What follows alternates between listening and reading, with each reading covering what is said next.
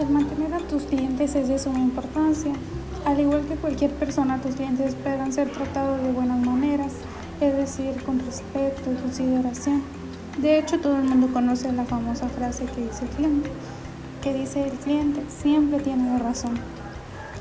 Y es que desde el ámbito de cualquier empresa se debe prestar atención en la forma en que queremos mantener a nuestros clientes, es decir, no solamente esos clientes que ya tenemos, sino los clientes nuevos que van llegando.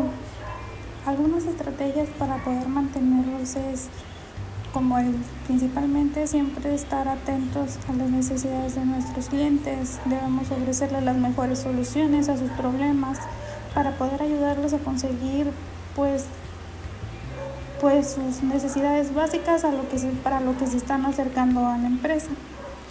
Y algunos consejos de los cuales les voy a hablar es, por ejemplo, como el no prometas demasiado, pero tampoco te quedes corto. Es decir, uno siempre quiere que sus clientes se sientan que han pagado por algo que realmente merece la pena. Pero, sin embargo, si supiera sus expectativas iniciales, las posibilidades de que se sientan así son altas. Pues el punto número dos sería ceñirse a los plazos. Todo el mundo funciona con plazos y no respetarlos es algo poco profesional, algo que el cliente va a querer, va a decir o va a presentar quejas a la empresa. Otro punto importante es informar al cliente, mantenernos siempre en contacto con ellos es decir, aunque si un mes dejo de ir a nuestra empresa, eh, estar atrás de, él diciéndole cómo está, que, tenga un buen día, cómo ha estado, por qué no nos ha visitado en nuestra empresa.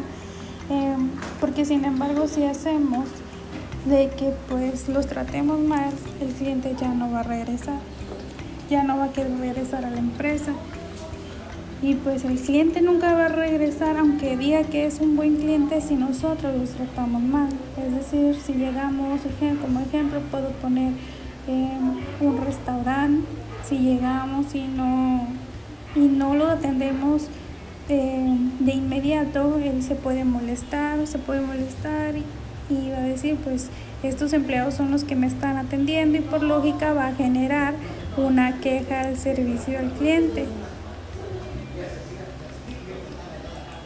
Algunas estrategias también que son muy utilizadas para, para mantener a los clientes y pues también darle seguimiento son primero las estrategias de fidelización de los clientes.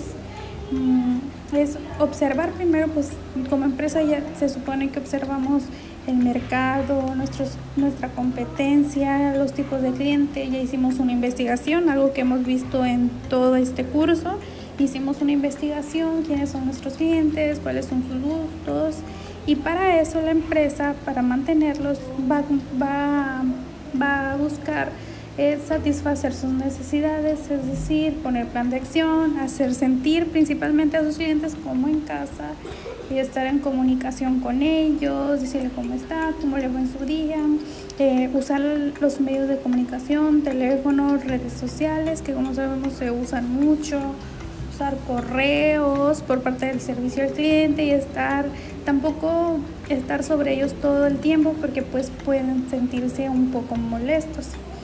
También algo importante es que los mismos, el mismo personal interno debe cuidar de sus empleados, es decir, desde cómo se comporta, cómo es, hacerle si es posible un análisis psicológico, un, un examen para ver si son aptos para servir al cliente.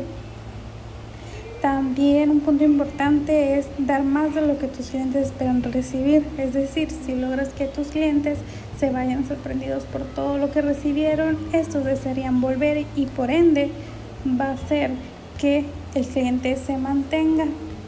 Y ya con eso es todo. Ahora pues ya les dije esas estrategias para mantener y para retener al cliente y pues una, una fidelización correcta. Espero que el video les eh, espero que este podcast les haya servido. Muchas gracias por su atención.